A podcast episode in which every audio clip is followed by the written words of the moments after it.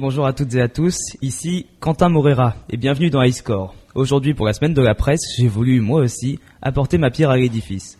Plutôt que de répondre globalement à d'où vient l'information, je vais répondre à d'où viennent mes informations. C'est un peu mégalo comme démarche, mais c'est tout ce que j'ai trouvé.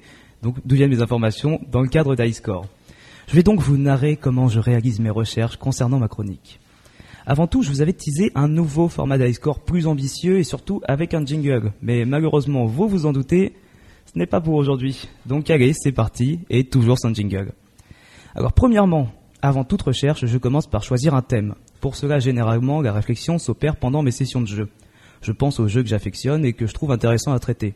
À partir de là, je réfléchis. Ah oui, je vous assure, ça m'arrive de temps en temps et je dégage un thème, pas globalement. Après le thème, j'essaie de trouver une problématique, même si c'est souvent un peu bateau, étant donné que je présente le thème dans sa globalité, c'est surtout pour la forme et pour me donner un style de bobo. Ensuite, je commence à prévoir un plan, et les exemples que je vais aborder à partir de ma culture générale surdimensionnée. Seulement ensuite, je commence véritablement mes recherches à proprement parler. Comme tout bon étudiant, mon premier réflexe est de rechercher mon thème sur Google et de cliquer sur le premier lien Wikipédia à ma portée. Cependant, je ne sais pas si vous avez remarqué, mais la meilleure encyclopédie en ligne du monde est souvent plus fournie en anglais qu'en français. Alors c'est souvent que je continue mes recherches en anglais afin d'éplucher les tréfonds de l'Internet de fond en comble.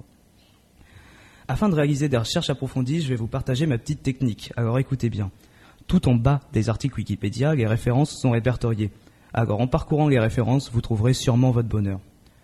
En plus des articles internet, je trouve parfois mon bonheur dans diverses vidéos YouTube. Parmi les vidéos francophones, on peut citer le regretté 3615 Usul, paix à son âme, et également le splendide Post Process. Si vous aimez les jeux vidéo d'un point de vue technique et ou artistique d'ailleurs, je vous conseille vivement de regarder l'intégralité de ces émissions. Et parmi les vidéos anglophones, je vous conseille 8-Bit Music Theory.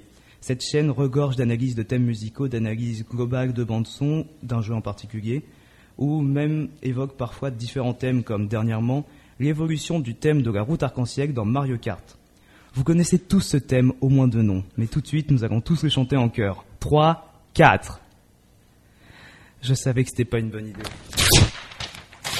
Alors, globalement, voici où je m'informe. C'est essentiellement sur Internet car malheureusement, il existe peu de livres traitant le sujet. Ou alors les livres sont datés et ne correspondent plus à ce qu'il en est réellement dans le jeu vidéo.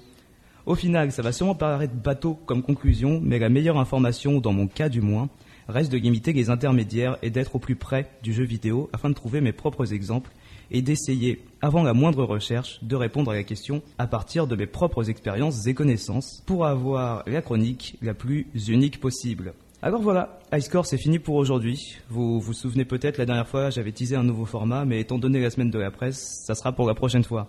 Alors merci à tous de m'avoir écouté et à la prochaine.